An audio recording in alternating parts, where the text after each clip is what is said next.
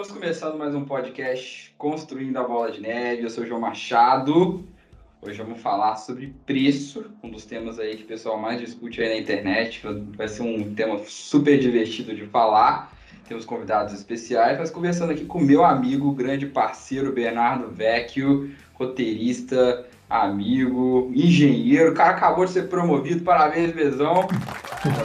Obrigado. Obrigado, né? Mas esse é um tema muito legal, é um tema que eu gosto muito, estava muito animado para a gente poder conversar um pouquinho dele.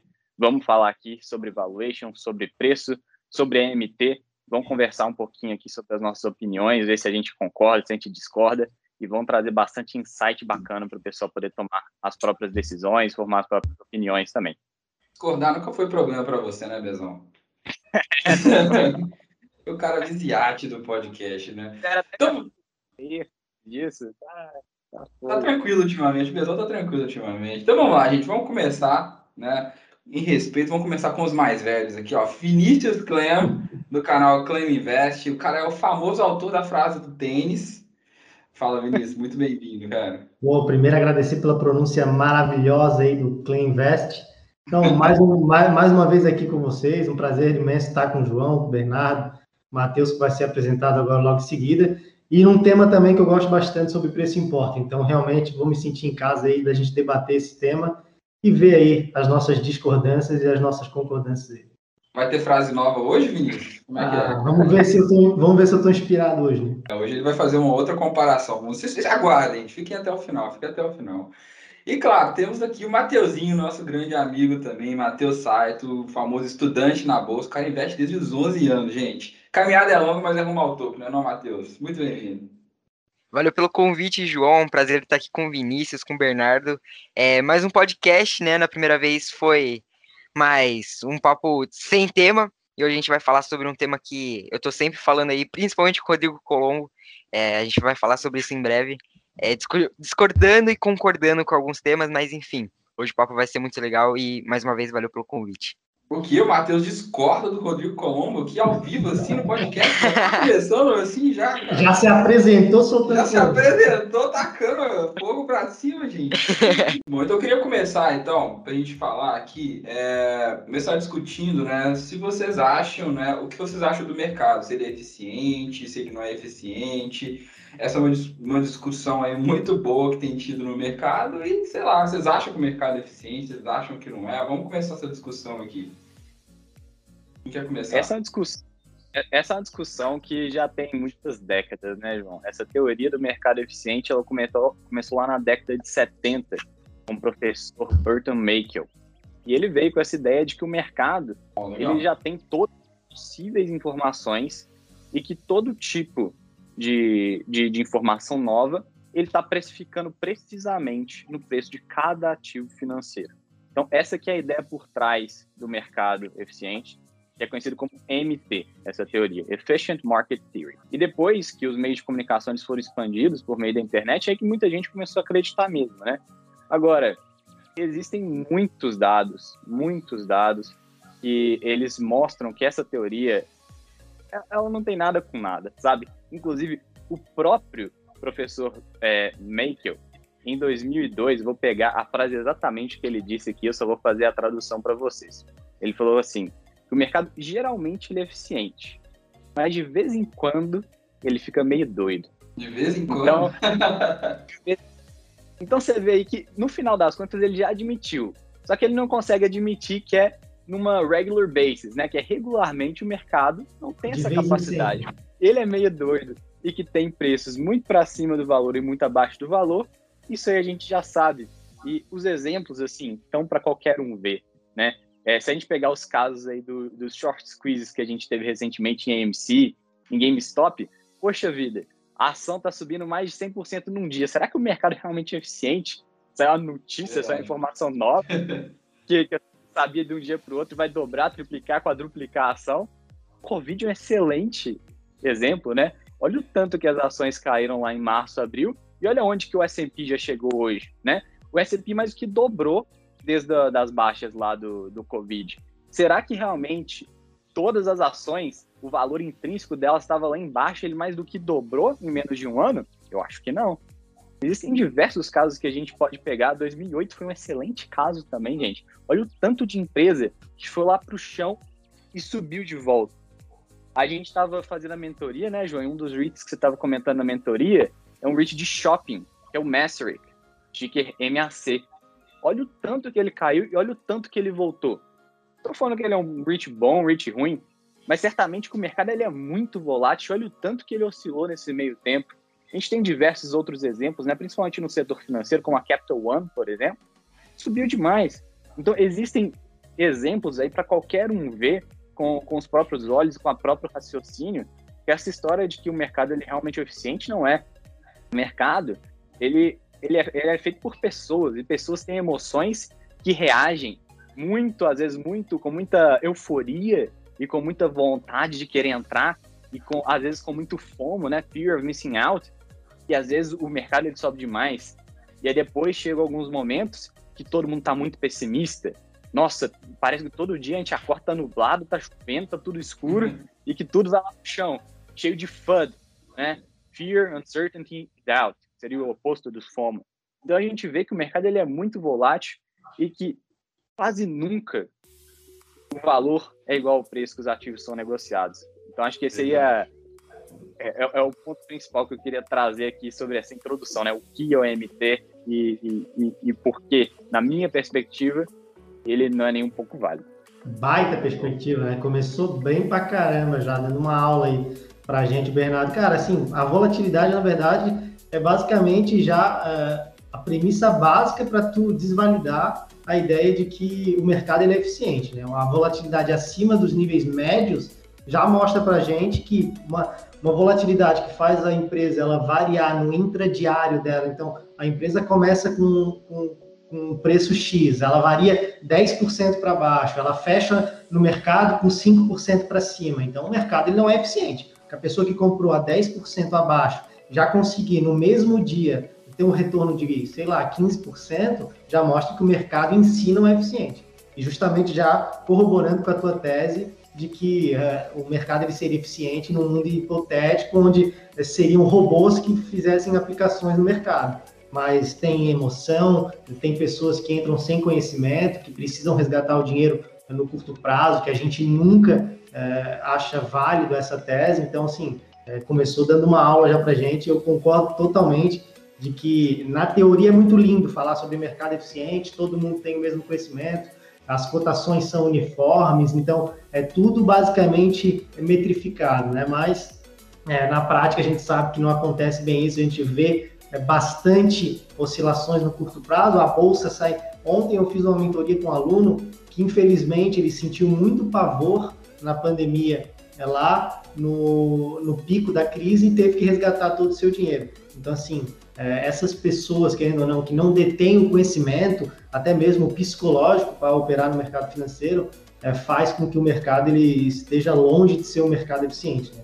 Mas. Às é... tem opção, né, ô, ô, Vinícius? Às vezes não tem nem opção. Olha o caso da Discovery com, com o Archegos, que eles tiveram a margin call. O cara não teve opção.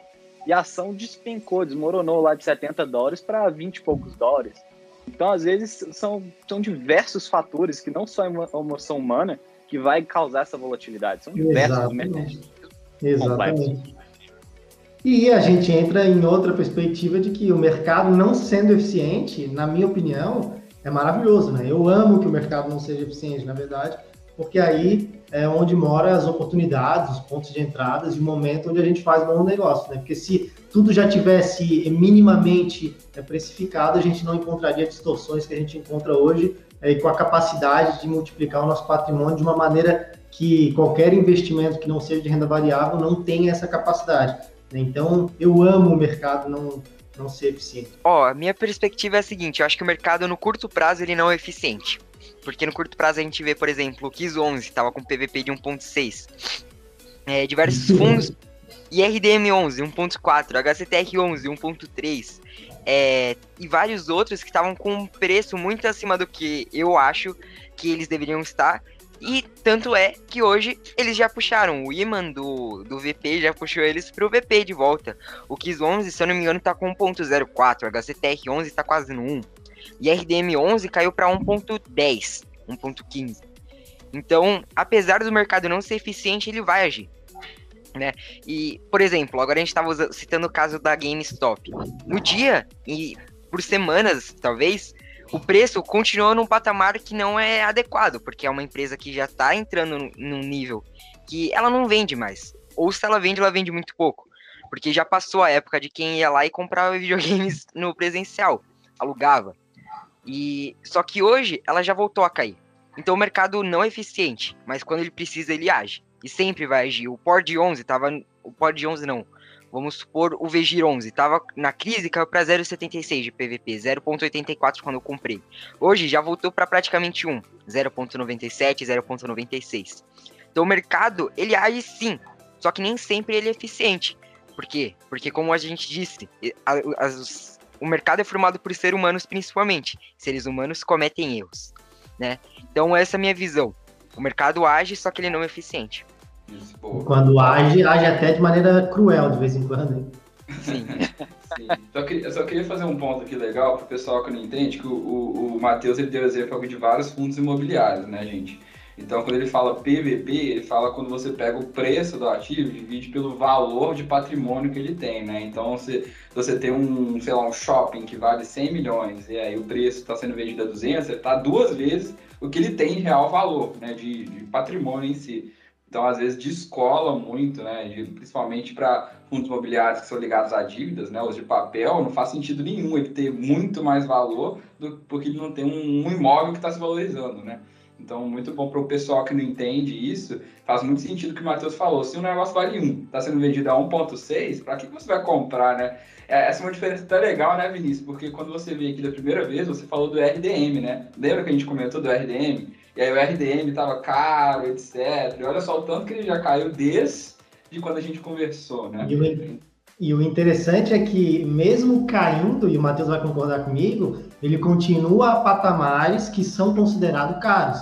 Então, é, era inevitável isso. Já tem um estudo no, estatística que no economática, desculpa, que mostra que no longo prazo a cotação do fundo imobiliário, principalmente de recebível, né, que você bem comentou agora, ele tende a se aproximar sempre do valor patrimonial. Então, vamos supor, o IRDM estava sendo negociado a 140 reais e ele vale 100 reais de patrimônio. Então, ele estava sendo negociado a 40%, né? 40 reais acima do valor do seu patrimônio. E hoje ele já está sendo negociado a 110, 115, que ainda é 10, 15% acima do valor patrimonial. Mas ele já se aproximou, como o Matheus falou. Então, o mercado não é eficiente justamente porque quem está operando é a gente, é pessoas normais que às vezes não têm um determinado conhecimento, que às vezes é, age por ansiedade, por, por é, é pressa no curto prazo. Então, realmente, são nesses momentos que as pessoas mais é, calmas e pacientes, que têm uma estratégia bem clara, isso eu gosto sempre de corroborar, conseguem observar esses movimentos e sabe que, pô, se eu aproveitar agora, o Matheus mesmo falou, o mercado ele vai agir, ele vai se adequar. Então, eu vou ser beneficiado um pouco depois, um pouco mais na frente. Essa relação com o valor patrimonial depende muito da classe de ativos, né? Quando a gente está falando de imobiliário,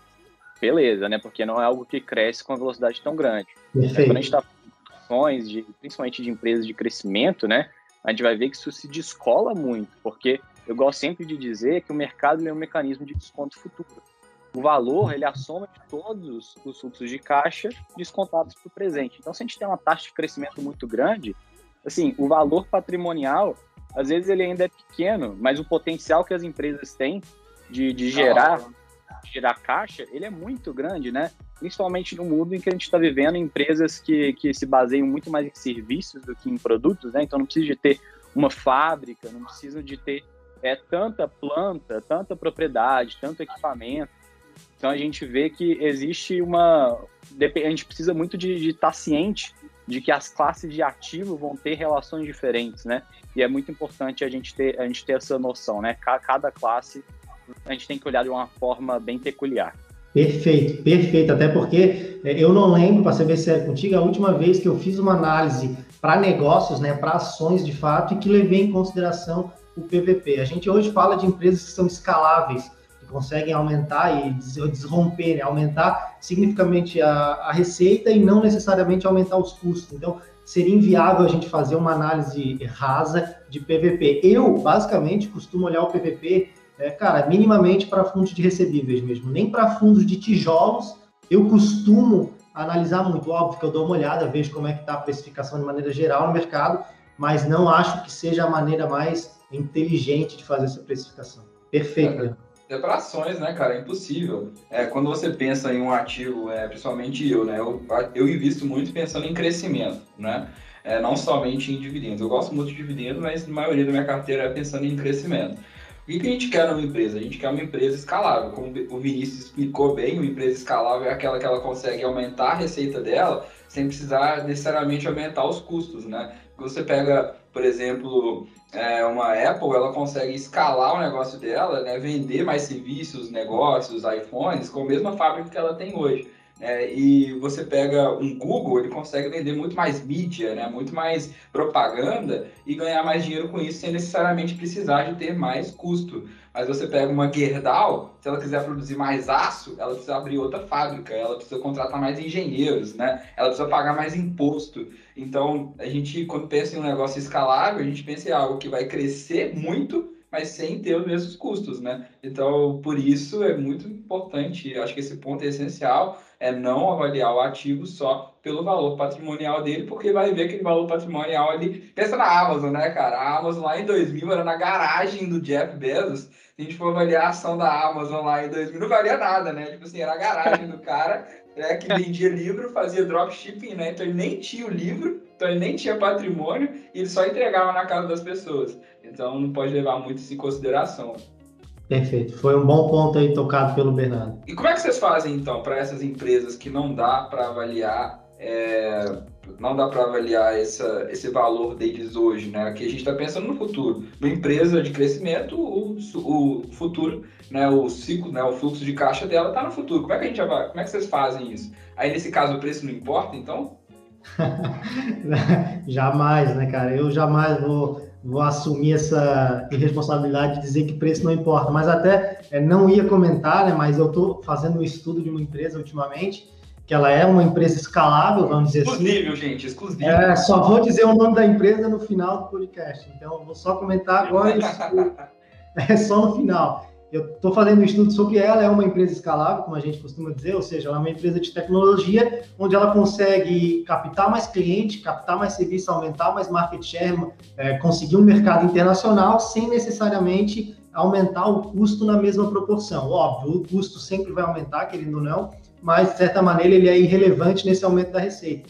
Então, o que, que eu, eu faço particularmente? Né? Não analiso tanto indicadores fundamentalistas, tá? principalmente indicadores de valuation, é, EVBIT, PL, PVP, porque empresas de tecnologia, o mercado tem uma dificuldade muito alta de precificar. Então, se vocês verem a, a Local Web, por exemplo, não é essa empresa que eu estudei, mas se vocês verem a Local Web, no IPO dela, ela já estava, vamos dizer assim, esticada em, em quesitos é, PLs, EV, em quesitos é, de valuation, de preço importa. Mas mesmo assim, ela teve uma valorização de mais de 300%.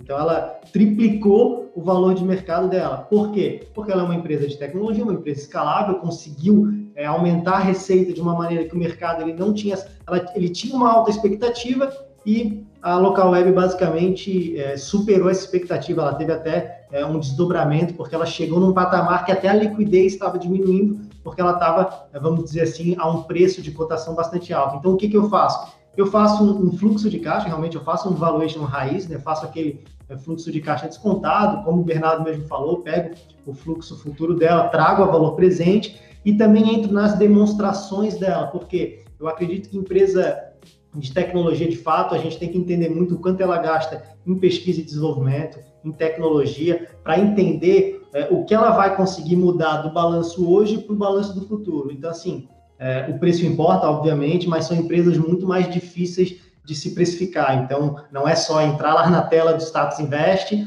olhar é, os indicadores fundamentalistas delas e definir que ela está cara, vamos dizer assim. É uma empresa que realmente a gente tem que entrar no site do RI, tem que ver DRE, fluxo de caixa, balanço patrimonial, entender como está estruturado o capital dela e como ela tem feito, o que ela tem feito e o que ela pretende fazer para aumentar esse fluxo de caixa futuro, para fazer com que o mercado, apesar de ter uma alta expectativa, ainda vai se surpreender com os resultados dela. Então, eu tenho uma empresa que eu estou estudando bastante e talvez aí no final do, do podcast, eu digo o nome dela. Ele vai falar se é para comprar ou não também, viu, gente? Você falou do R&D, cara, pesquisa e desenvolvimento, isso é um ponto muito importante. Né? Hoje eu trabalho em empresa de tecnologia, né, que é a Dilcom, né, uma empresa de engenharia, mas eu trabalho na área de tecnologia, né, onde a gente desenvolve aí, sensores e máquinas para poder melhorar a gestão de risco né, dentro da construção. E como eu trabalho com gestão de risco e tecnologia ao mesmo tempo, é, é impressionante, né? Porque você pensa em um fluxo futuro, porque você tem o presente, que é o mais tangível, né? Onde você vende máquinas, você tem um faturamento X por mês. Mas a gente tem um projeto de P&D ali que se ele der certo, você traz todo aquele fluxo do ano inteiro vezes 10, vezes 15, vezes 20, né?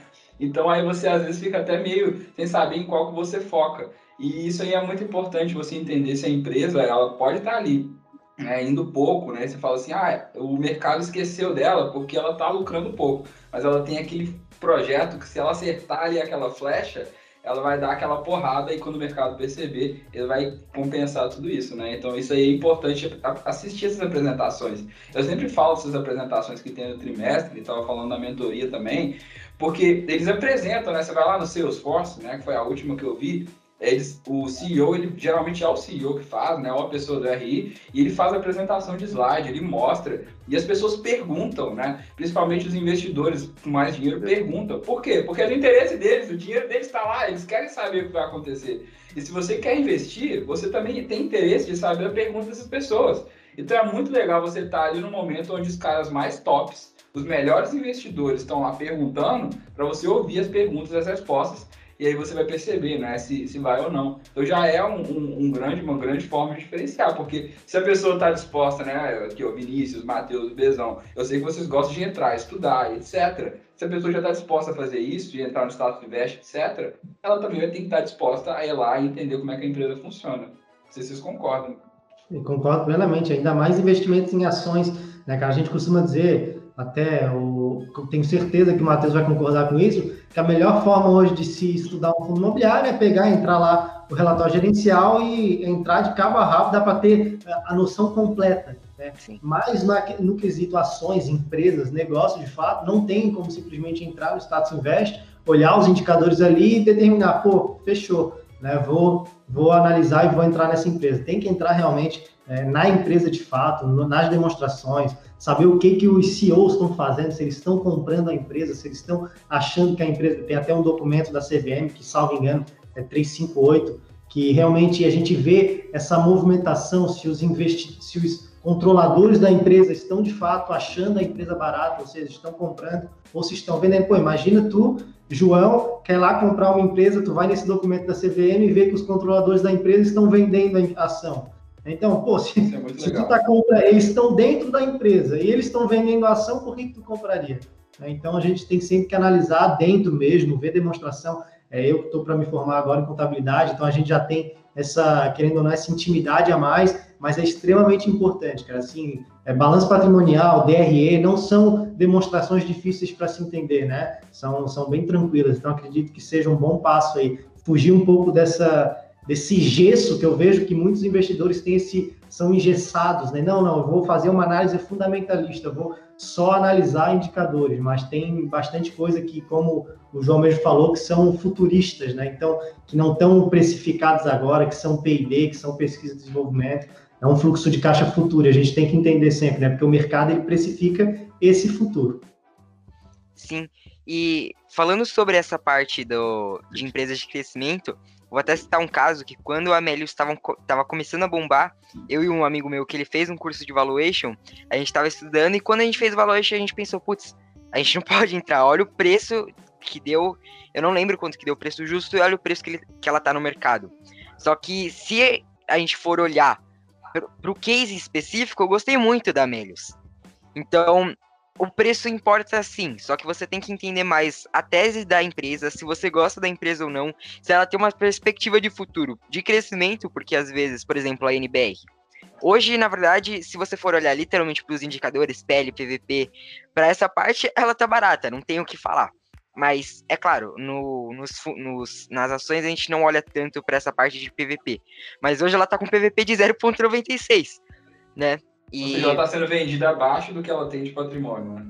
Exatamente, está com PL baixíssimo. Se eu não me engano, o PVP e o PL são os mais baixos do setor de energia.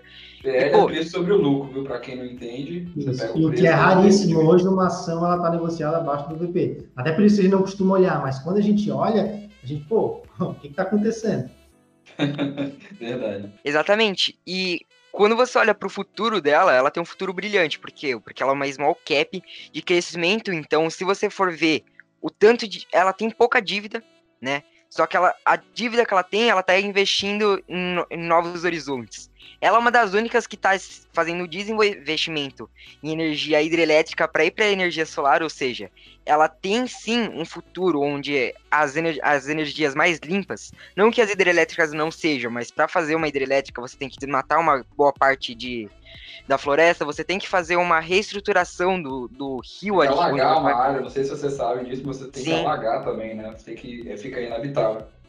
É, se eu não me engano, teve uma, uma hidrelétrica que deu muita repercussão em 2018, 2019, que ali tinha uma, prote... tinha uma área de proteção indígena, que Sim. eles tiveram que alagar, isso daí deu uma baita de uma polêmica, mas enfim, ener... a energia solar é muito mais limpa, ela precisa de uma área menor, uma devastação menor, você consegue gerar um lucro muito bom, porque as placas de energia solar hoje são mais caras, mas no longo prazo elas trazem um retorno maior, e enfim, ela tem um, um bom futuro, eu não vou olhar só pro preço dela. Eu vou olhar o porquê, o, a perspectiva de futuro dela. Então eu não quero falar que o preço não importa. Mas o preço aqui não é o mais importante. Legal, entendi. O que eu costumo falar também é que assim, o preço importa, o preço importa, óbvio, inegável isso para mim.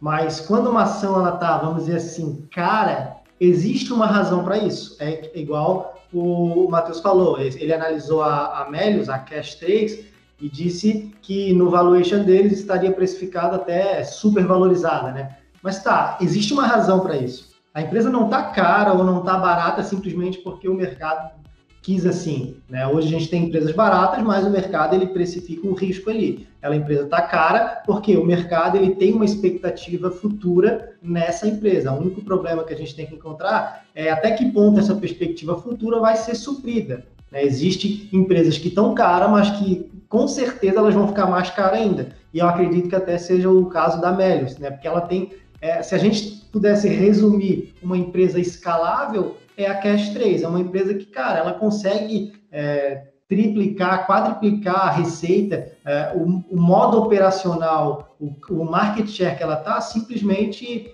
fazendo um estalar de dedos. Então, assim, é, é, sempre tratar esse negócio, tá? A empresa ela está super valorizada, beleza? Mas ela é uma empresa que consegue ser escalável, uma empresa que não consegue ser escalável, como o João mesmo falou, que tem que é, fazer outra sede, que eu acho que tu até usou o exemplo da Gerdau, né?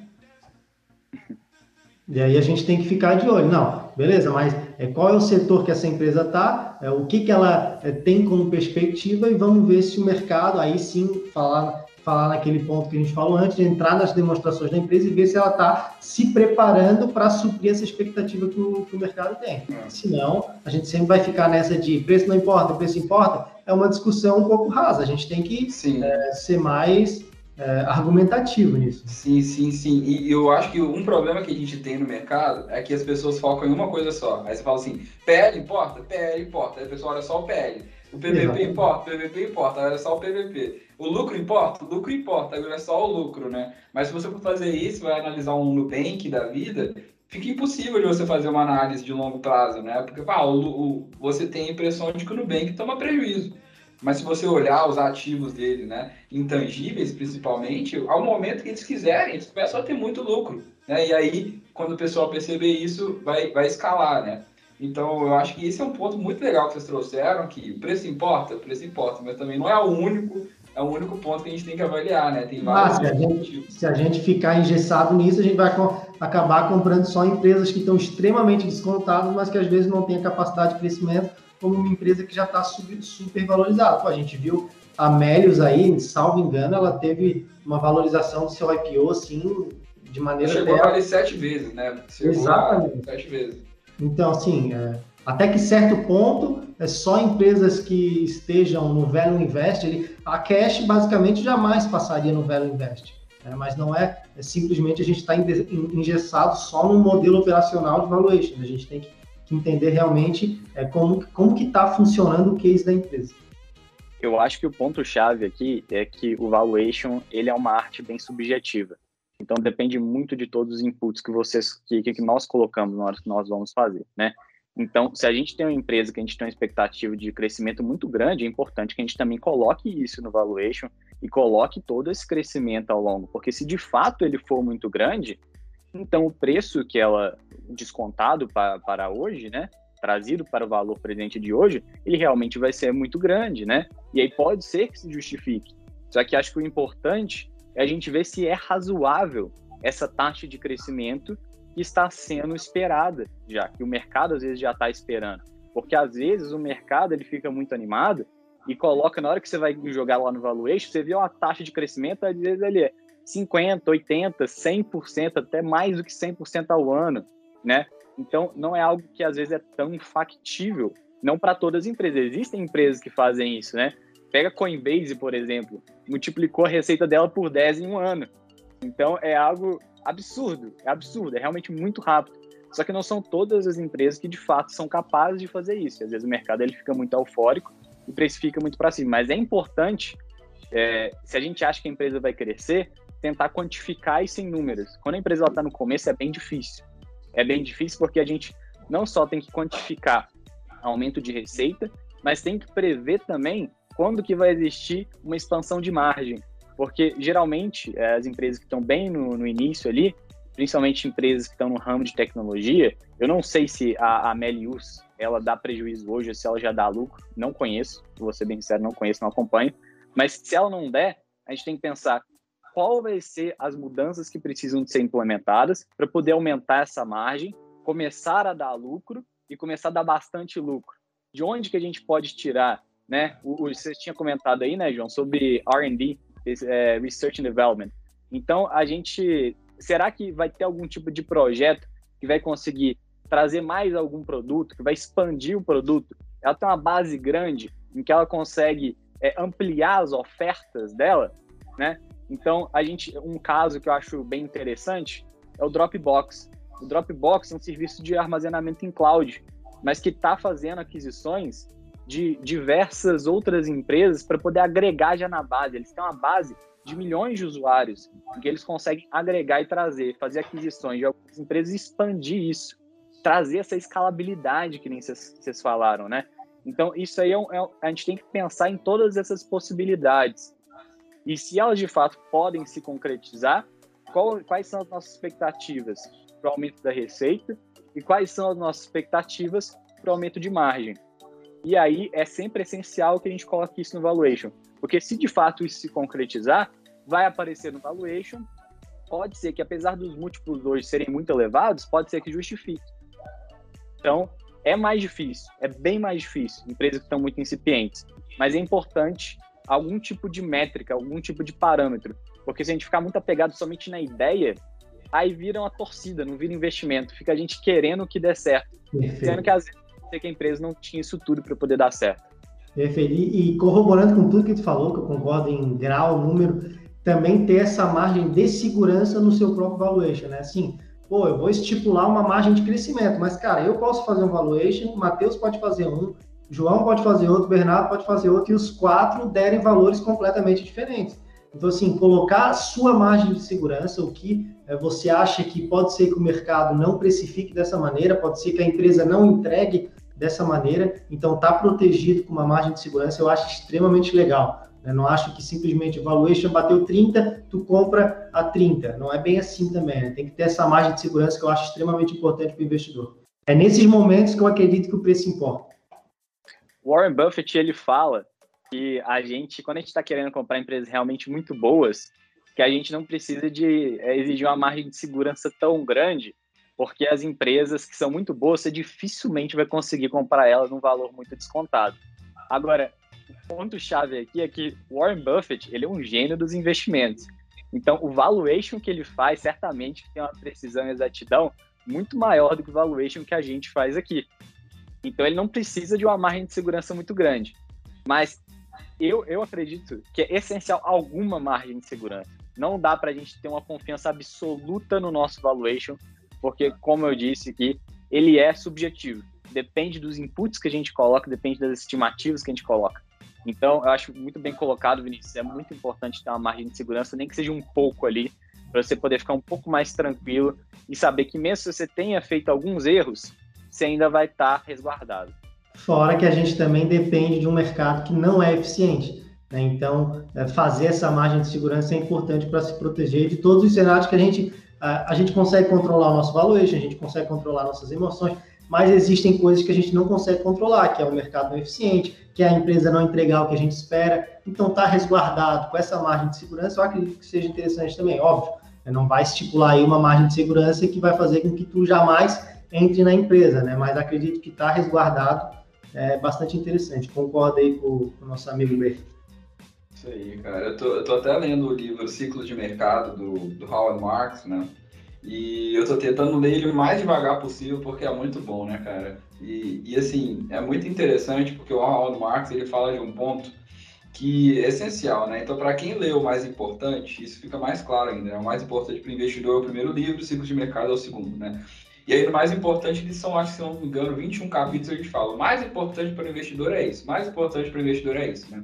E o principal ponto que ele fala, que no final, né, que seria o resumo do livro, é o mais importante para o investidor é ele estar tá mais certo do que errado. Né? Porque se você conseguir estar sempre mais certo do que errado, no, no futuro, né, no, no, longo prazo, isso vai fazer muito mais diferença do que você achar uma ação muito top, mas entrar no momento errado.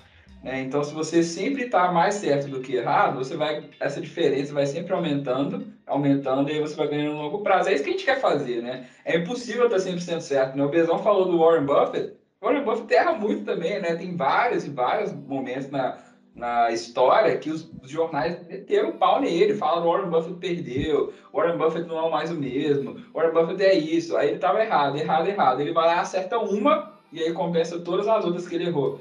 Então, assim, eu concordo muito com o Ronald Marx, é isso que vocês falaram, né, de uma maneira diferente. Eu acho que é o mercado, ele é uma porcentagem de emoção, uma porcentagem de conhecimento, né? E se você juntar os dois, tentando ser mais certo do que errado, né, e você não precisa estar sempre certo, você vai sempre vai sempre ganhar, né? Porque ele fala que é um pêndulo, né? É um pêndulo que vai sempre do muito positivo para o muito negativo. Quando está tudo muito negativo, geralmente é onde tem muitas oportunidades. E quando está tudo muito positivo, aí você tem que se controlar e falar assim, não, calma, né? Agora não é o momento de comprar, tá tudo subindo, né? Igual foi o Bitcoin.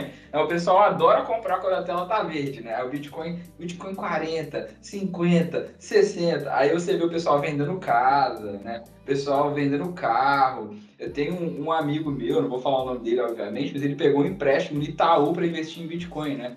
E, e depois o Bitcoin caiu absurdamente, né? Ele, tá, ele teve que pagar, acho que ele terminou de pagar há pouco tempo. Eu falei com ele, cara, não faz sentido nenhum. Olha só, vamos fazer uma lógica. Se tá tudo subindo, tá todo mundo muito animado, tá todo mundo muito pressionado, as pessoas pararam de avaliar e começou a ficar só emoção. Né? E aí, quando tá todo mundo só emoção e pouco, né? E pouca lógica, aí você inverte. Você tem que ser mais lógica e menos emoção. E quando tá todo mundo só lógico, só só ali, ai meu Deus, tá tudo muito ruim, muito ruim, muito ruim, aí você inverte, aí você pode investir e, e aparecem as oportunidades. Então, assim, é um mix, né, gente? Eu acho que não é só preço, não é só conhecimento, mas tem que ter um pouco de emoção, tem que saber se controlar, né? Se eu, não vou nem, eu não vou nem muito longe, cara. Tem a nossa Bolsa Brasileira aqui hoje, que a, a gente lá na página que investe, a gente já está com mais de 70 alunos, né? Então, assim, hoje o BB Seguridade, não sei se vocês acompanham essa, essa empresa, Está cotada a 19 reais, vamos arredondar. Tá? Ela cotada a 19 reais, eu já vi falando, pô, será que ela vai falir? Pô, será que não sei o quê? Será que. Aí, se ela for, eu tenho certeza disso, se ela voltar a ser negociada a 25, 26, 27, todo mundo vai querer comprar. Não, porque agora é hora de comprar, porque então, realmente é isso que tu corroborou. E outro ponto que eu acho muito interessante é tem muita gente hoje, tu falou de errar menos do que acertar. Eu concordo plenamente com isso, porque hoje tem gente que zoa, não sei se vocês já viram, quem comprou é, IRBR, né, quando era 20, 25 reais. Cara, eu não tenho essa empresa, né, mas a IRBR era uma das melhores empresas do Sim. setor de resseguros. E, cara, resseguro, ela... cara. Como errar com resseguro? Você está segurando cara, é a seguradora, como errar, né, cara? É absurdo, assim. Não tinha quem não comprava essa empresa. Aí, simplesmente, é, há coisas que a gente não tem controle. Aí tá a ideia sempre de comprar com margem, de não se expor é, é, desesperadamente, então ter uma alocação sempre saudável, uma diversificação, porque olha o que aconteceu com ela. Uma fraude contábil, algo que a gente não tem como controlar, que a gente não sabe que vai acontecer, simplesmente disseram até que o Warren Buffett comprava as ações, então assim, é absurdo, sabe? E agora ela está sendo cotada a cinco reais, então tem gente que perdeu muito dinheiro porque se expôs desesperadamente, mas aquela pessoa que se expôs, como se expôs nas outras empresas, teve uma perda nessa e talvez os outros ganhos é, corroboraram para ela ter um ganho de capital. Então foi o que realmente tu falou, errar, mais, errar menos do que acertar. Então nunca se, se, se expor, se alocar e desesperadamente na empresa, porque, cara, não tem hoje uma pessoa que poderia ter acertado que essa empresa é, estaria no patamar que ela está hoje. Não tem, né? E quem zoa, né? é, quem zoa e as páginas que zoam, é, ah, é, buy and hold, mas comprou IRBR 25 e hoje está 5 reais. Cara, não tem como saber disso, entendeu? Eu acho uma, uma falta de, é, de responsabilidade e uma vontade de engajar na página, engajar, engajar, mas que não está transmitindo conhecimento nenhum, né? Isso que eu sempre prezo lá na página. Eu nunca vou é, bater na tecla de engajamento acima de tudo, né? Eu prefiro dizer que, cara, é normal ter acontecido isso, eu só espero que você não tenha se alocado de uma maneira a se expor é, de maneira assim, 20, 15, 30, 40% nessa empresa, porque daí assim o seu erro foi esse, o seu erro não foi ter alocado na IRBR, foi ter alocado demais na IRBR. Mas são erros que, infelizmente, o mercado está aí para ser cruel de vez em quando. Como diria o Ferri do Café com Ferri, Cogna é 15, né? Agora é 5 por 15, né? 3 por 15. É. 10 por 15. Não, cara, isso aí é muito legal porque o pessoal faz isso, né? E, cara, olha o Primo Rico. Eu acho que o Primo Rico é o melhor exemplo que tem, né? Que eu acho muito legal dele é que ele admite os erros dele também, né? E foi um erro que ele cometeu durante a pandemia, que é impossível a gente saber o que ia acontecer com a pandemia, foi que ele comprou a JHSF do topo histórico dela, né? Acho que foi 9, 10 reais, alguma coisa assim. E aí duas semanas depois ela estava sendo vendida a 2, 2 e pouquinho, né? E aí eu lembro que tinha muito vídeo no Instagram do pessoal, daqueles, dos caras do caixão, né? Que tinha aqueles caras do caixão é, zoando o Thiago Negro. Mas, cara, quantos acertos ele teve, né? Isso aqui foi o quê? 1% da carteira dele, né? Tipo assim, Exatamente. Então, assim, não tem como você prever o futuro, né? Então, ninguém ia nunca imaginar o que ia acontecer com a pandemia e também não tem como acertar todos. Se o Warren Buffett errou, né? Se o Thiago Negro errou, você também pode errar, né? Eu acho que a galera se martiriza demais. O pessoal que está escutando a gente, que ainda não entrou na renda variável, ou se porventura acabou de entrar, vocês vão errar. Isso é, é inevitável. Vai acontecer e a sua empresa é, talvez não dê certo, talvez você tenha comprado acima do que o mercado aceita para ela estar tá precificada a, a chave do segredo é não se desespere, sei que é difícil, é não se aloque é, de uma maneira a estar tá extremamente exposta numa só empresa e acerte mais do que é, aquele negócio que o, que o João falou. Acertando mais do que errando, é, 40 a 30, quem está com 40 ganha, né? Então tomou 30 gols, mas não tem importância, ganhou, ganhou de 40, tá, tá valendo. Essa é a minha frase de hoje. Essa é a frase de hoje. É, é melhor ganhar de 5 a 4 do que perder de 1 a 0 né? Exatamente, perfeito. Eu acredito que eu não acredito nem em nenhum dos dois extremos. Existem certas pessoas que falam: Poxa, não tem, eu não conheço um empresário que, que sai criando 10, 20 empresas para poder diversificar o risco e, e ter menos. Né?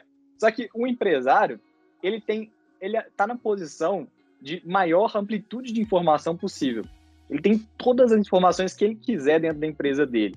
Um CEO tem todas as informações na mão dele. E ele tem a tomada de decisão. Se tem algo que ele não acha que está certo, ele pode mudar. Ele pode traçar um plano e uma estratégia para poder mudar. Então não tem como querer comparar um investidor de varejo minoritário, tem menos que 0,01% da empresa, com alguém que controla a empresa. Então eu, eu não acho tá que. que essa... setor, né? Como é que é? Ele está dentro do setor, né? A gente está aqui de fora. É, Isso, e tem outra, né? Quando... Ele tá no dia a dia, o cara tá dirigindo, né? É igual você tá no banco do passageiro, quem tá, você não sabe para você tem uma ideia de para onde o cara vai virar, né? O caminho que vai fazer. Mas é ele que decide, né? Não tem como. É, é completamente diferente, só que aí eu acho que também tem o outro extremo. Tem gente que faz uma hiperdiversificação, faz uma pulverização, o que eu também não concordo, porque, assim, a não ser que talvez você seja um profissional que consegue ver todas as empresas todos os dias, mas eu acho que é impossível acompanhar tudo com detalhe, com calma e entender. Porque o outro ponto aqui que eu acho muito importante, além de a gente fazer um valuation, é entender o que você tem. Né? Entender, conhecer bem aquilo que você tem. E não tem como você manter e entender tudo que está acontecendo, acompanhar todos os relatórios de várias e várias empresas, além do custo de oportunidade que tem, né? Você vai ficar investindo em diversas empresas, sendo que você já avaliou que tem ali umas 10, 12 ali, algum número 8, 10, 12. Eu acho que esse é um, para mim, é um número interessante, que são boas empresas, empresas sólidas que têm um bom potencial de crescimento, para que, que vai investir em outras, né?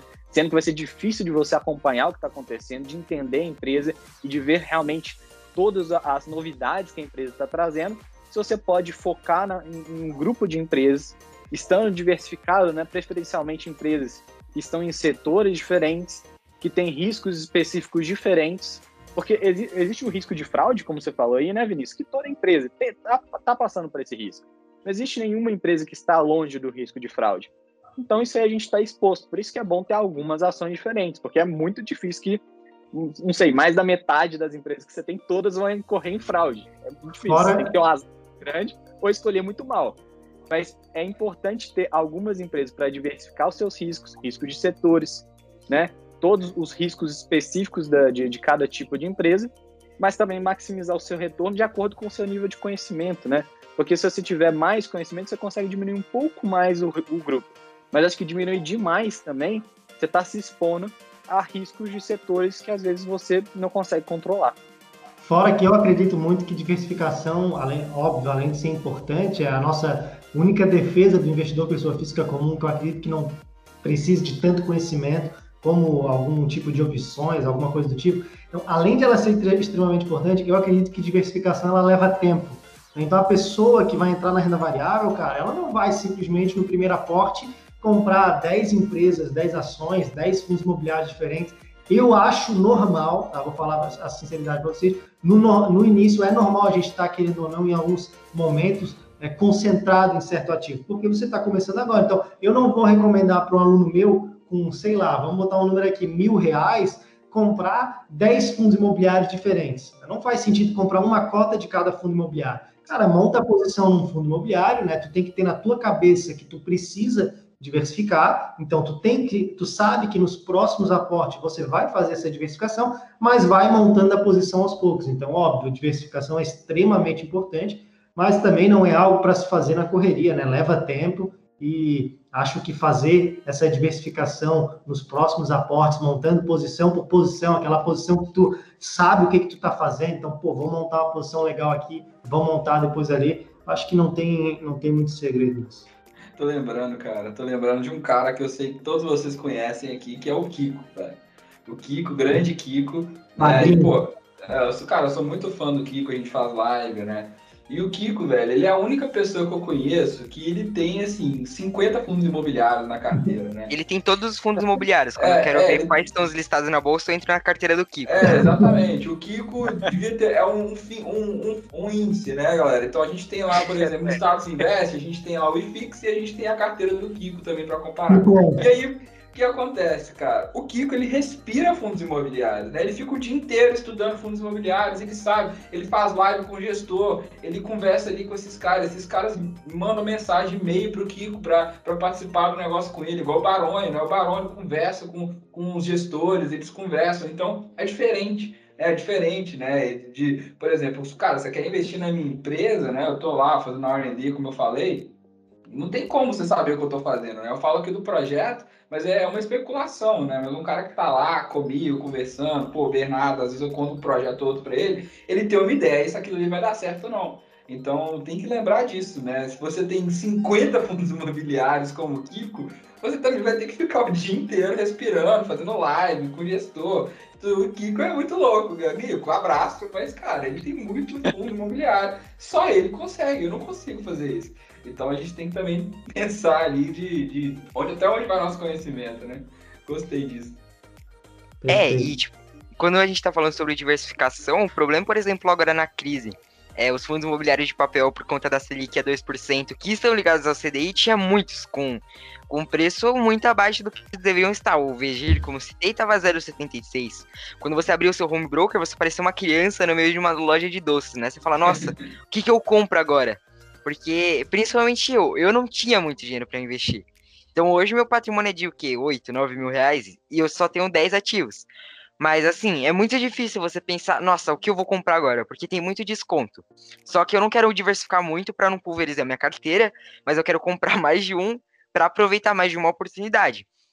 Então você fica meio que perdido ali.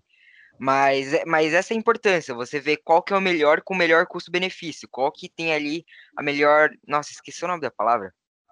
Mas enfim, qual que tem a melhor assimetria entre o risco e o retorno, né? Você procura ali e você que compra os melhores. Matheus, não sei o que, é isso, cara. Quase não uso essa palavra. Assimetria... palavra, né?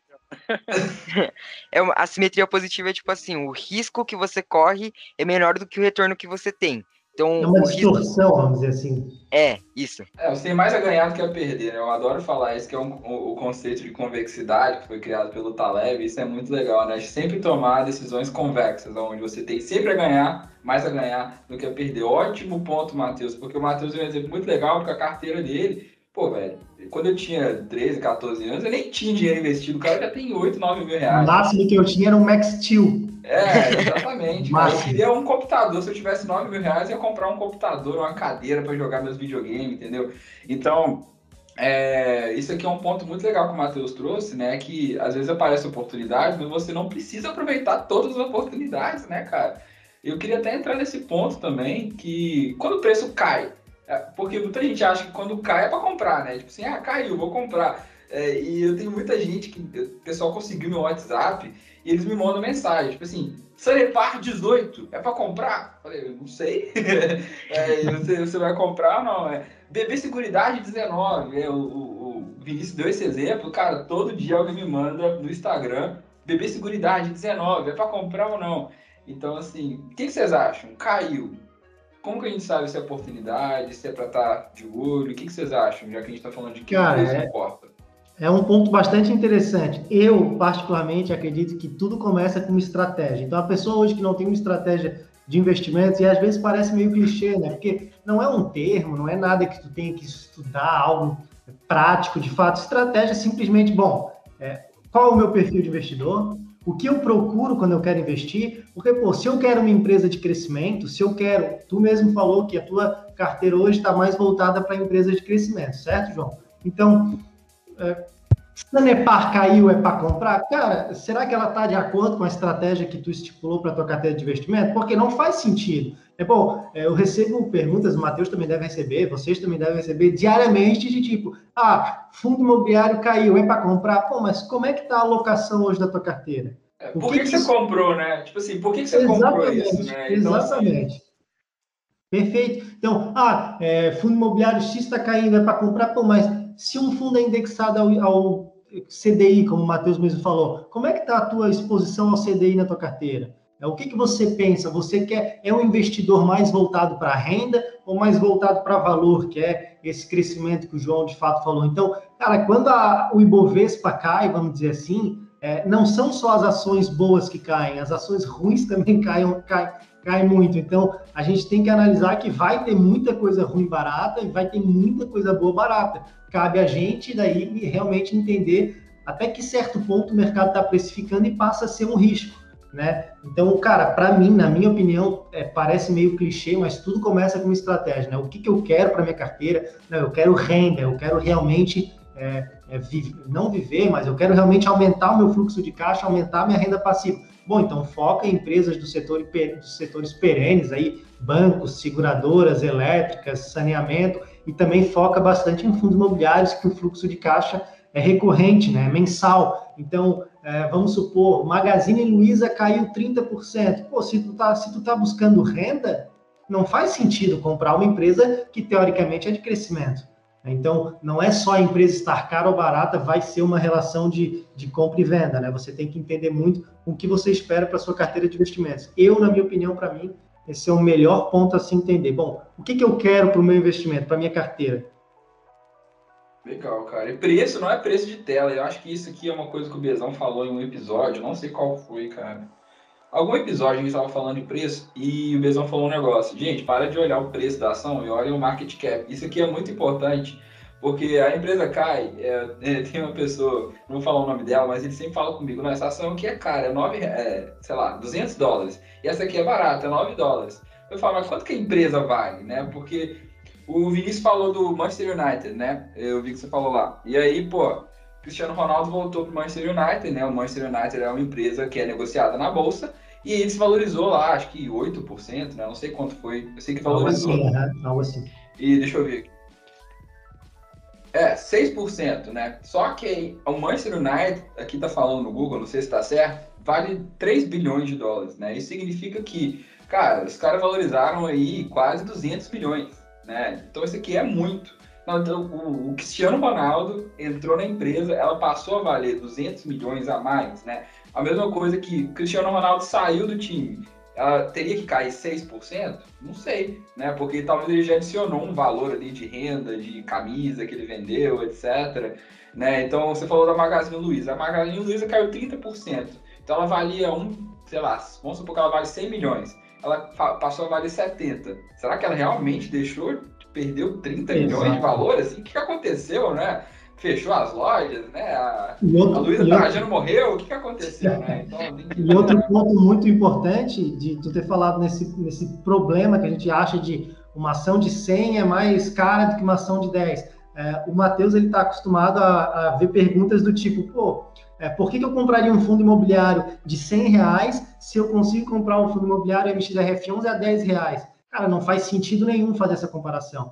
O único fato do MXRF11, que é um fundo de papel, majoritariamente de papel, né, ele estar a 10 reais é porque tem muita mais cota deles no mercado. Então vamos supor que o fundo vale 100 milhões. Se tiver 10 cotas, vai valer muito mais do que se tiver é, 100 mil cotas, porque vai ter essa divisão para ter a quantidade de cotas no seu valor. Então, o, até o KISU 11, que o Matheus comentou que é um fundo de fundo, ele valia 100 reais agora ele está valendo ali 10 reais, vamos supor. Não quer dizer que ele ficou mais barato. É porque quem tinha uma cota dele agora passou a ter 10. Né? Contabilmente não mudou absolutamente nada. Então a gente tem que fazer essa, excluir essa distorção que a gente tem na nossa cabeça de que preço ali da cotação de fato é essa diferença de valor que as empresas têm. Não é? Isso aí é completamente errado.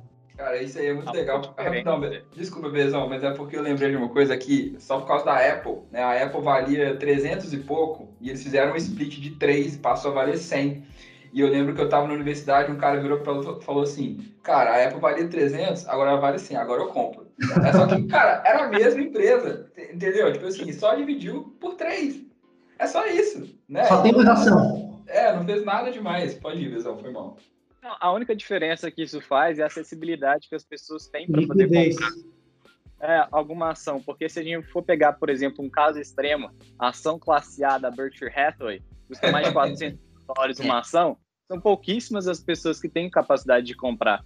E a gente tem outros exemplos de, de ações caras, né? Ações de Amazon a mais de 3 mil dólares. É uma ação que não é qualquer um que consegue comprar um, uma ação dessa, né? Então é um valor mais, mais, mais puxado enquanto você tem ações que são negociadas a, a múltiplos bem mais baratos, a, a, números bem mais baratos que são mais fáceis você comprar apenas uma ação. Então você consegue entrar com mais facilidade, mas essa é que é a questão, né? E eu, eu vou até um pouquinho mais além. Market cap não é a melhor métrica para poder olhar o valor total da empresa. A melhor métrica é o TEV, price value. É, é mais importante a gente olhar isso porque tem empresas que têm uma dívida absurda, né? Eu estava até comentando com você, João, de uma das empresas que hoje, pelo market cap, é a segunda mais barata da bolsa, em relação à receita e em relação ao lucro dela. Só que quando a gente vai ver, o que ela tem de dívida é mais do que ela tem de market cap. Então, o Total Enterprise Value dela é mais que o dobro do market cap. Então, é muito importante. Ela ainda está sendo negociada a um múltiplo baixo, mas quando a gente pega o Total Enterprise Value, o múltiplo que ela está sendo negociando é o dobro do que o, o PI dela. Então é, é bem diferente, eu acho que é importante fazer essa distinção também. Agora, como que você tinha comentado, né, João? Quando que é uma oportunidade de comprar? Quando está caindo, se vale a pena comprar ou se não vale a pena comprar. Eu acho que a, a questão aqui é avaliar se o fundamento da empresa ele mudou ou não se o fundamento da empresa permanecer o mesmo e se você faz uma reavaliação da empresa e o preço que ela está sendo negociado está sendo abaixo do valor que a empresa tem, tendo uma margem de segurança tranquila e sendo que se você aumentar sua posição, você não vai estar tá tendo uma exposição à empresa muito grande, porque se você for aumentar demais a exposição à empresa, pode não ser interessante também, se tem uma concentração muito grande do seu patrimônio. Agora, se não for o caso, eu acho que assim, é um no-brainer. Aumenta a sua posição, você está com uma boa empresa, porque já era uma empresa né, que a gente pelo menos espera, se você já tem em carteira, que você já fez uma avaliação dela, que é uma empresa sólida, com bons produtos, com oportunidade de crescimento, se o preço dela caiu, isso só pode te beneficiar, né? Se você ela caiu bastante e o preço dela está abaixo do valor, para mim isso é um positivo. Segue em frente, vamos lá, só não concentra demais a carteira. Perfeito. Isso que o desculpa, Matheus, rapidinho. Isso que o B falou, existem duas razões basicamente para uma empresa ou para o Ibovespa, né? Mas vamos falar empresa, para uma empresa cair de fato. Ou a empresa se lascou, vamos dizer assim, ou o mercado em geral, a economia em geral, a situação global em geral se lascou.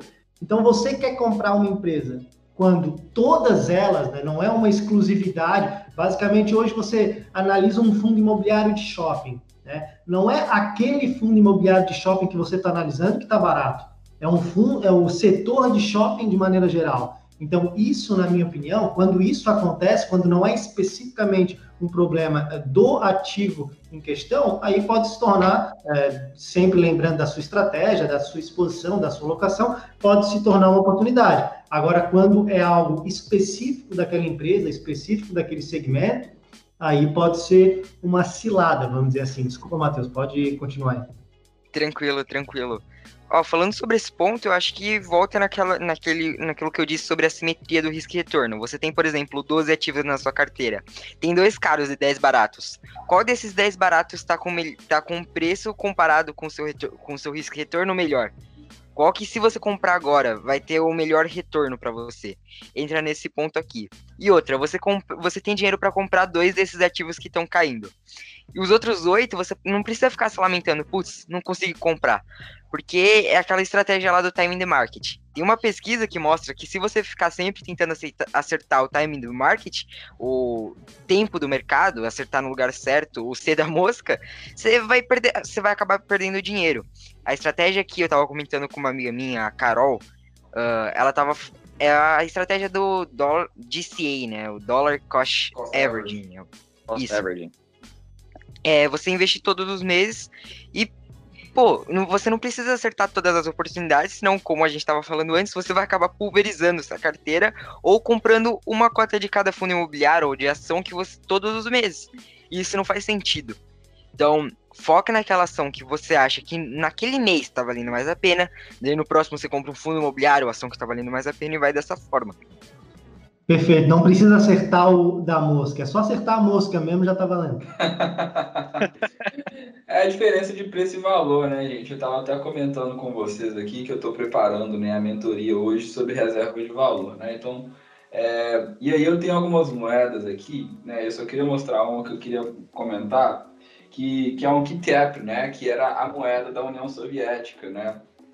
E com isso aqui, né? Na verdade, eu tenho cinco KITEPs aqui você podia comprar, né?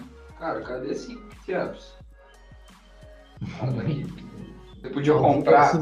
É, você podia comprar. Com 5 QTF você podia comprar pão, né, leite, era tudo tabelado, né? E aí com isso você podia comprar qualquer coisa, né? E, poxa, você vira para mim e fala assim, você quer comprar um kit app hoje por 50 centavos? Eu ia falar assim, não, né? Para que, que, que eu vou fazer com isso, né? Não tem nada a fazer com isso. Aí você vira com uma dessa aqui para mim e fala: você quer comprar essa aqui por 50 centavos? Eu quero. eu quero. Eu então, esse aqui que é o ponto, né, que você tem que ver, né, o que aquilo ali está sendo vendido barato porque ele não vale nada, ou ele está sendo vendido barato porque as pessoas, por algum motivo louco, como a gente falou aí, né, que às vezes o mercado, né, a fase do Burton Market aí, né, market generally efficient, né, o mercado geralmente é eficiente, mas às vezes ele vai, fica louco. De às, vezes, às, vezes, a pessoa quer vender um dólar por 50 centavos. E por que não eu aproveitar essa oportunidade? Tem gente que não compra, né? Tem gente que compra que não dois reais dólar. Exatamente.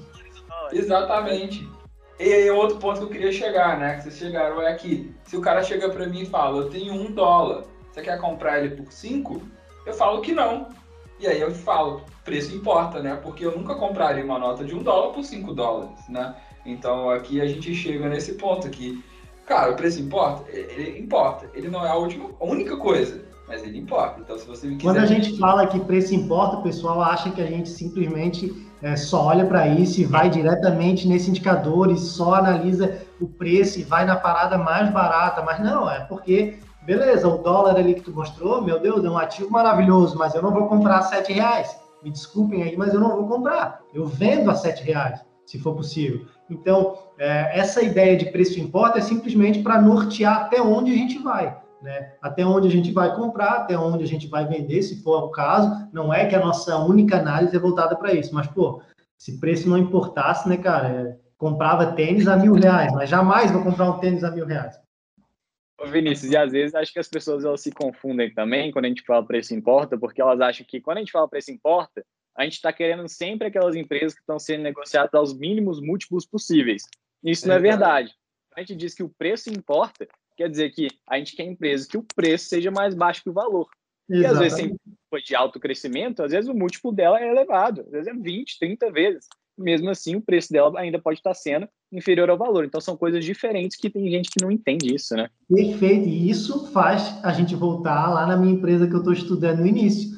Se fosse preço não importasse, eu jamais comprasse, se eu, se eu mirasse naquele preço mais barato do mercado, eu jamais compraria ela, porque hoje ela está sendo negociada, vou até, é, vou até confirmar aqui com vocês, mas acredito que ela esteja sendo negociada a múltiplos que a gente considera num valuation clássico alto indicadores de valuation. Ó, num PL de 60, o que, que tu acha um PL de 60? Na teoria, se a gente simplesmente analisasse esse número, jamais a gente diria que seria um velo invest, né? Que seria, eu estaria mirando no mínimo de preço possível. Mas eu acredito que comprando essa empresa, eu estou adquirindo muito mais valor do que eu estou pagando nesse momento. Então, eu não vejo problema nenhum. Preço importa nesse parâmetro. Né? É, e agora eu vou, queria falar duas coisas. Primeiro eu vou falar e depois eu quero dar um recado para quem disse que preço não importa. Primeira uhum. coisa é que grande é polêmica. A primeira coisa. Pro Rodrigo mesmo? É isso que você falou? Não, não, não, pro Rodrigo não, pô. Era essa a mensagem que você queria mandar para ele? não, a primeira coisa que grandes investidores como Warren Buffett, Benjamin Graham uh, e Peter Lynch, por exemplo, eles falam o preço diverge do valor intrínseco de uma empresa. Então, pô, se você, se você quer me oferecer o Banco Inter, eu sou cliente do Banco Inter, eu gosto muito do Banco Inter. Só que agora, se você me oferece, oferece uma ação do Banco Inter com PL de 1.100, eu, eu recuso, falo muito obrigado, eu acho uma excelente empresa, mas não vou pagar.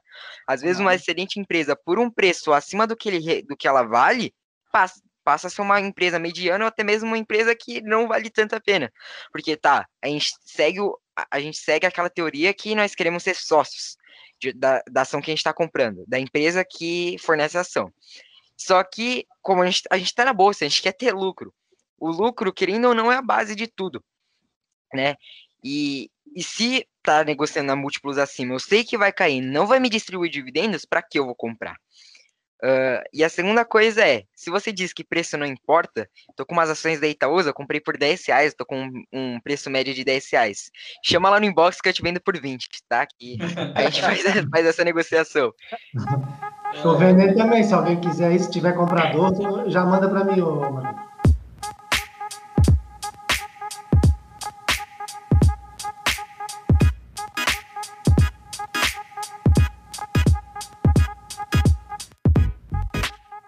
Para a gente fechar, a gente só queria perguntar uma coisa: tem algum momento em que o preço não importa? O silêncio eu acho que já disse tudo. eu, eu, olhei para vocês três e vocês ficaram, e aí, quem vai falar primeiro? Vai, vai, alguém vai falar primeiro aí? Cara, pode falar, Bernardo. Na minha opinião, a única coisa que preço não importa é dólar. Porque eu acho que dólar é muito difícil de você ter alguma noção de, de para onde que ele vai. Existem muitos fatores que influenciam. Eu acho que se a gente olha o caso da Argentina, por exemplo, que eles têm problemas de contas públicas, dívida política, em que há, há menos de uma década atrás eles tinham uma, uma, um câmbio parecido com o nosso, que hoje já chegou em 100 pesos um dólar, a gente vê como pode ir mal a situação econômica do país. Então, uma coisa que eu, eu compro dólar independente do preço em real que está. Isso é uma posição minha. Então, Tem o dólar 15 aqui, ô Bernardo. Não, mas eu compro do mercado. Tem uma açãozinha da Apple, eu tô comprando. Não, a, a ideia do Bernardo eu concordo. Assim, a estratégia de se dolarizar, na minha opinião, também não tem muita uh, noção de preço importa, porque você comprando dólar regularmente, você vai fazendo seu preço médio a ponto de que no longo prazo a, o caminho do dólar é sempre a valorização. Né? A inflação dos Estados Unidos, na maioria das vezes, até quase sempre, é muito menor do que a do Brasil. Então, é, se dolarizar, eu concordo plenamente com, com o B. Então, assim, é, a estratégia de se dolarizar talvez não faça sentido é, ser essa, essa, ter essa pulguinha atrás da orelha de preço importa. Mas, cara, tirando isso e, e, e preço importa é, na raiz mesmo da, da, da, discussão, cara, não, não vejo muito sentido, assim, porque até com essa estratégia que o B falou, acabei de falar, se eu, por mais que preço não importa, e concordo com ele nessa linha de raciocínio, se eu, se eu estiver vendendo para ele a 15 reais o dólar, ele não vai comprar pelo menos agora, ele vai segurar um pouco. Então, e a, e a negativa não é verdade, né? Que quanto mais barato, se tivesse a dois reais, eu tenho certeza que ele faria tudo para comprar agora. Então, na minha opinião, assim, são raríssimos momentos e eu não consigo nem numerá-los aqui porque não estava preparado, né? Eu sou defensor do, do preço importa. Então, cara, é difícil. É, é difícil. Pode falar. Eu acho, eu acho que fora o dólar, a única coisa que o preço importa menos, um pouco menos, né? É a gasolina, porque, pô, sem gasolina, como que você vai, por exemplo, eu moro em São Bernardo, meu pai trabalha lá no Morumbi, como que ele vai se locomover? Porque se o, a, o preço da gasolina aumenta, não vai ser só o, a gasolina para ele ir de carro que vai aumentar, o Uber vai aumentar, o, o táxi vai aumentar, o ônibus vai aumentar, então a gasolina eu acho que importa menos. Mas, Mas eu se... abasteço puto. É. Mas se tem um, um, posto que tá 9 reais a gasolina e outro que tá 7, obviamente a gente vai no de 7. Então o preço importa, só que importa menos do que, do que por exemplo, em, em ações ou fundos imobiliários. É qualquer cara. produto de essencial, né? Qualquer produto de consumo essencial, ali, comida, gasolina, tudo que é essencial você vai comprar independente do preço, né? Você tem que comprar, não tem, não tem como sobreviver, não tem como viver sem, sem comprar, né?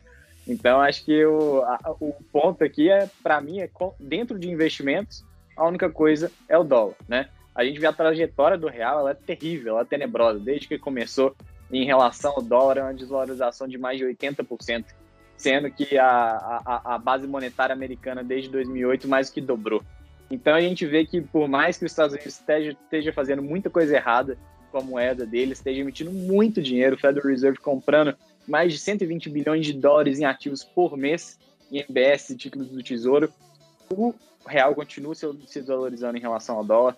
Então, para mim, essa é uma trajetória assim, que é, muito difícil de se, de se reverter, muito difícil de melhorar. Pode ser que melhore no, no, no futuro próximo, mas a gente já vê que ano que vem já tem eleição, já tem problema interno do Brasil, as contas públicas não estão nem um pouco boas, a confiança no Brasil não está boa.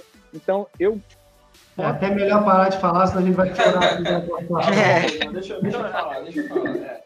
Não, é, tá crítico. É, não, é, é o seguinte, eu gostei, gente. Eu, eu, quis fazer as perguntas exatamente porque tava tudo muito ainda no importa, importa, importa, né? Mas é o ponto que eu queria falar aqui. Eu acho que o Matheus pegou um ponto que é essencial aqui, né? Aquilo que é necessário, o preço não importa, né? Mas quando a gente fala de investimento, é, eu diria, né? Até porque eu estou fazendo essa mentoria sobre reserva de valor, eu acho que aquilo que tem valor o preço não importa, né? E valor é uma coisa subjetiva. Né? Então, um exemplo muito legal é, por exemplo, arte. Né? Então, uma pessoa paga 100 milhões no quadro, eu não pagaria, cara. Eu não sou, pode me chamar de bobo, de, de fresco, o que for. Eu não pago 100 milhões num quadro do Picasso, tá? Eu posso. Às aquele quadro que é só uma tela em, em azul, assim. É, sabe, sabe aquele, é, aquele, é um quadro que tem um cara que tá assistindo televisão e a TV tá, tá torta. Eu não pago, entendeu? Eu não pago. Ok? Eu respeito quem paga. Então, o valor é subjetivo. Mas tem uma coisa que eu acho que é, a gente tem que pensar aqui é o que, que vai ter valor de verdade, né? E o Vinícius até já deu um spoiler aí, que eu acho que é esse carinha aqui, né? E eu tô sempre comprando ele, né? Eu tô sempre comprando ele. Claro que quanto mais ele sobe, menos eu compro. Quanto mais ele cai, mais eu compro, né? Mas é, eu, tinha, eu tinha até comentado com o pessoal da mentoria que eu tenho uma meta aí, né? De quantos bitcoins eu compro é, por ano. E, cara, é, eu acho que pensando em valor, né? É, eu vou sempre comprar, independente do preço. Claro que quanto mais ele sobrar, subir, menos eu compro. Se ele cair, eu vou comprar mais. Só muda a proporção. E assim fez, né? Quem, por exemplo, fez com ouro no passado, se deu muito bem, conseguiu segurar o valor da carteira ao longo do tempo, né? E então, assim, eu acho que somente esses ativos que realmente seguram valor e o valor alguns momentos é subjetivo, assim como o quadro, mas em alguns momentos não. Né? Em alguns momentos realmente a gente acha que vai ser necessário. E eu acredito que o Bitcoin sim vai se, vai se tornar isso no futuro. Então eu acho que esse tipo de investimento, o preço não importa. Só importa a quantidade que você aporta, né? Então. Ou seja, ainda importa um pouquinho. É, exatamente. exatamente. Só a quantidade, né, que, que talvez vá mudar, né? Então, eu acho que ativos escassos como um todo, né, geralmente eles vão ter né, essa, essa qualidade. Né? O, o Matheus falou da gasolina. gasolina está ligada a petróleo. petróleo é escasso, uma hora o petróleo vai acabar, né? Então, por isso ele acaba sendo um ativo escasso, né? A gente tem aí o ouro que eu falei. O próprio dólar, né? O dólar ele não é tão escasso, eles estão tentando não tornar o dólar escasso. eles estão tentando o máximo possível não ser escasso. É, eles estão tentando fortemente fazer com que ele não seja escasso, mas só tem um país que pode produzir o dólar, né? Só tem um, né? Então isso que torna ele um, um ativo diferente. E o Bitcoin só tem 21 milhões que podem ser produzidos e são muito menos, né? Porque muita gente já perdeu. E tem mais de 50 milhões de milionários no mundo. Então, se cada milionário quiser ter um Bitcoin, não consegue. Não consegue. E eu já vou ver. Exatamente. O Bruno Perini até fala isso, né? Que se, se fosse um ingresso, né, muitos não teriam. E a gente já teria alguns ingressos aqui para poder vender para esse povo. Então, eu acho que isso aqui é um ponto. Eu faço especial. Né? então, esse é o ponto, gente. Eu acho que ativos escassos, né, que vão ser necessários, eu acho que o preço deles, né, vai, vai ser menos impactante do que, por exemplo, ações, negócios. E por isso eu diria que o preço não importa tanto. Né? Então, acho que esse aqui que é o ponto. Falei demais.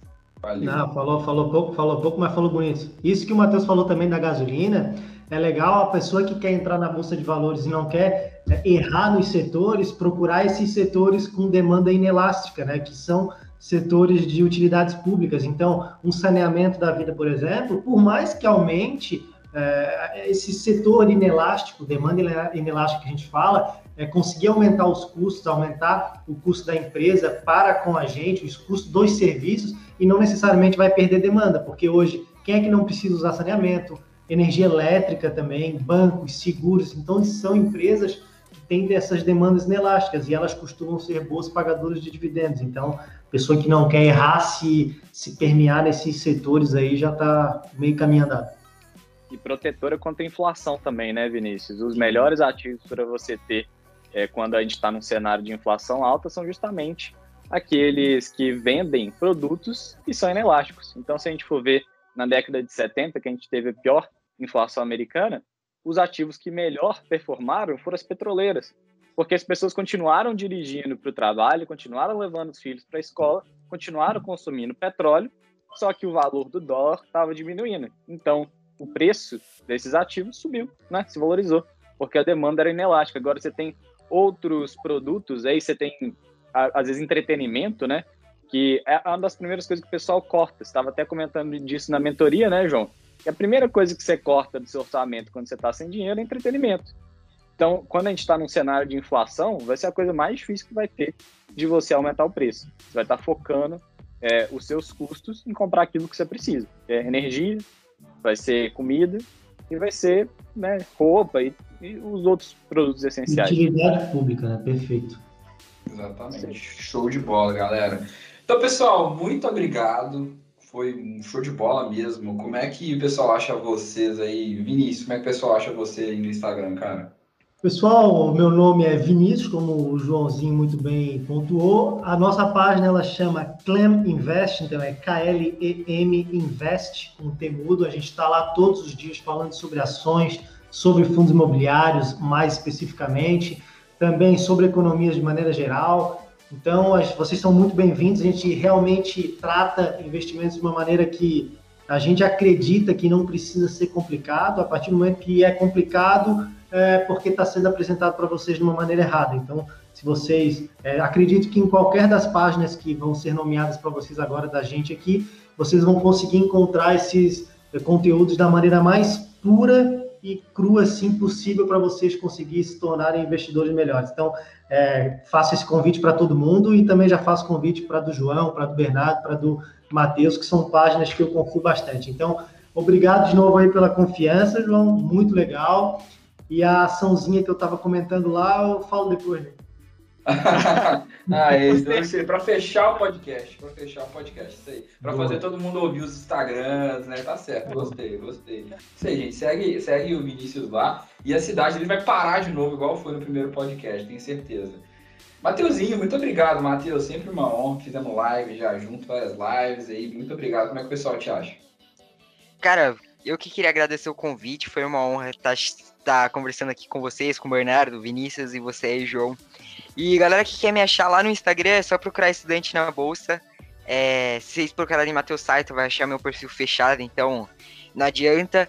E eu nunca, eu nunca falei para pesquisar, mas se vocês quiserem, eu tô com um Instagram que é Estudante Studio, que é lá, eu fiz um trabalho já pro Vinícius, uh, minha página de design, se vocês quiserem. É bom. Cara, é mesmo, o Matheus falou, é, o Matheus virou pra mim e falou assim, ó, oh, a gente podia dar um toque na sua página. Eu falei, que isso, cara tá falando que minha página tá feia na alta, cara. Tô falando que minha página tá feia na minha cara, assim, cara. Não, então é isso, eu já, já falo pra seguir o Vinícius, que eu acompanho a página dele, é muito boa, do João, é, e, a, e a página da Construindo Bola de Neve é muito boa. Enfim, muito obrigado pelo convite, e é isso. O Matheus também tem página no YouTube também, né, Matheus? Canal do YouTube também, né? Isso, estudante na bolsa. Clean Invest também, Clean Invest é. também. Vocês falam bastante de fundo imobiliário também, né? Para quem gosta de dividendos, os dois falam bastante sobre fundo imobiliário, Isso. como vocês perceberam. E Bezão, Bezão, nosso cara visiate, hoje o Bezão pegou leve, não escovou demais da gente não, né, Bezão? Valeu. É, hoje eu salvei um pouquinho o Visiate, mas muito obrigado aí pela presença de você, Vinícius, você, Matheus. Esse, esse tema é muito legal, eu acho super bacana. E eu espero fazer uma live sobre isso depois, gente. Agora que dá para pôr quatro pessoas, ó, vamos fazer uma live, deixar o pessoal perguntar. Vai ser legal. Isso aí, eu espero que todo mundo que tenha ouvido, se tem alguém que acredita no MT, que possa refletir um pouco sobre tudo que a gente falou aqui, porque eu acho que ele não se sustenta, no, na verdade. Mas é isso aí, se alguém quiser me seguir no Instagram, BernardoVSCC. E agora eu tô aguardando aí a sua ação, viu, Vinícius? Vou, deixar Qual que é, Vinícius? Fala aí. Cara, na verdade, a ação que eu, que eu tenho estudado bastante, e tenho estudado mesmo, né? Então, longe de ser uma recomendação de compra, eu, eu tenho ela em carteira porque, de fato, eu tenho feito já uma análise bem já minuciosa, já eu, como, como a gente trabalha com contabilidade, né? Eu tenho uma matéria que é contabilidade avançada esse semestre, e o professor é, pediu para cada aluno fazer um valuation de uma determinada empresa, então estudar de fato, fazer um fluxo de caixa descontado, e eu acabei aí tirando a nota mais alta da sala com essa com essa Pô, também, né, cara? Imagina se o cara, o cara trabalha com finanças, né? Tem canal no YouTube e tal. Imagina se ele não vai ver minha vida bem, né, cara? e a empresa que eu tenho estudado bastante, cara, na verdade ela é um IPO recente, tá? Então a gente até pondera isso, que empresas de IPO recente, elas são mais difíceis de serem estudadas, a volatilidade delas é bem maior, porque a, a empresa ainda ela tem um certo receio do mercado, então quando ela sobe, ela sobe muito, quando ela cai, ela cai muito, e a empresa Neogrid, cara, é uma empresa aí que trabalha com, com SaaS, né, que é Service as a Software, que basicamente ela interliga todas as pontas do mercado, tanto o cliente, o, o, a indústria base, né, o que vende o produto com seus fornecedores, ela trabalha tudo é, na nuvem. Ela já em 2021 agora já gastou quase que tudo que ela gastou no último ano em P&D, pesquisa e desenvolvimento. É uma empresa que, assim, na minha análise, ela está a múltiplos de valuation bem legais, ela está quase que é, no patamar ali que ela estava pós-IPO, porque ela, ela ainda não se movimentou tanto, acho que ela começou o IPO a 4,50 e hoje ela está sendo negociada aí basicamente a, a 5,80, 5,85. Então, assim, de novo, fiz uma análise, então é, não é simplesmente porque eu ouvi o Vinícius, vou lá e vou comprar, né? Tem que entender o que está comprando. É empresa que trabalha é, com uma tecnologia bem legal, que está aí com dinheiro em caixa ainda, porque não, não, não alocou, então possivelmente novas aquisições podem vir. É uma empresa que eu confio bastante, cara. Assim, na minha análise faz sentido. Aí agora vai de cada um fazer essa análise. Né? Lembrando que ela é uma empresa de crescimento. Então não vai esperando que ela vai te dar uma carrada de dividendos, de proventos. É uma empresa aí que, na minha visão, ela pode aumentar o valor de mercado dela consideravelmente nos próximos anos. É uma empresa escalável, como a gente falou no início. Né? Show de bola, cara. Show de e para quem quer ver um vídeo sobre a Anel Grid, o... você já fez um vídeo, né, Vinícius? Tava pesquisando fiz, aqui. Eu fiz, eu fiz no recém-IPO dela, assim, eu acho que, salvo engano... Sete meses atrás. É, salvo engano, foi no dia seguinte do IPO, ou um dia antes, e foi uma empresa, assim, que é, eu gostei muito, cara. Eu comecei a estudar nesse IPO, na verdade, nesse vídeo, comecei a estudar, acho que foi em outubro, dezembro do ano passado, e desde então estudando, cara, e cada vez mais, mais confiante com o futuro dessa empresa aí, que lembrando, é sempre por longo prazo, então não espero que ela performe da maneira que eu espero ano que vem, esse ano, daqui a seis meses. É uma empresa, assim, de, de crescimento lento, porque ela não é igual a Cash, que consegue fazer uma aquisição e dobrar de tamanho. Ela é uma empresa que hoje ela não tem concorrente no mercado. Então, só ela trabalha nesse setor, só ela trabalha nesse segmento de SaaS, de Software as a Service. Então, se ela fizer aquisições, vão ser aquisições paralelas. Ela fez uma aquisições no mês passado de, de uma startup, mas basicamente uma startup que trabalha com lojas varejistas. Então, é basicamente para captar mais clientes. Então, é um crescimento mais lento, mas eu acredito bastante na empresa. Legal, cara. Eu gosto muito desse setor, né? Uma empresa que eu tenho, né? Não é uma das minhas maiores posições, é a Salesforce, né? Que tem uma ideia também que eu gosto muito, né? Do, do SaaS. Eu acho que o SaaS é o futuro, né, cara? Se a gente for pensar, vou, vou deixar avaliar isso em outro episódio, mas que eu gosto muito de SaaS, né, que eu trabalho com tecnologia, né, que é o é, Software as a Service, é que você pode vender para quantas pessoas, independente de quanto elas for, você está com o mesmo escritório, você está com o mesmo servidor, só precisa aumentar seu data center, né? Só isso que você precisa. Escalabilidade na veia, né? Escalabilidade total, a Salesforce. O pessoal fala muito de tecnologia, fala de Google, Apple, Microsoft. Cara, Salesforce, se você não falar de Salesforce, você não está falando de tecnologia. E eu acho legal aí ter uma no Brasil começando, né? Que é a Neogrid aí com a IPO. E o mercado tem muita dificuldade de precificar empresas de tecnologia aqui no Brasil. Então, se tu pode analisar, elas vão estar com valuation distorcido elas vão estar com valuation é, esticado, é normal, mas aí vai naquela ideia. Então, se, se até mesmo você fizer uma análise de valuation de comparativo setorial, a Neogrid ela vai estar bem descontada aí com seus pares, Local Web, TOTS, então é uma empresa bem interessante aí para dar uma analisada. Show de bola, cara, show de bola. Vai... Falei que eu ia falar e contei, né? Vai ter a combinação de investimento né, do analista Vinícius aqui agora. Tá doido? Não é recomendação, não. Valeu. Então, pessoal, é isso. Muito obrigado. Se quiserem me seguir também, arroba Jorge Machado. Se quiserem bobagens, dia a dia, viagens lá, investimento exterior, só falar. Caixinha de perguntas sempre aberta. E até terça que vem. Um abraço. Valeu. Valeu, valeu.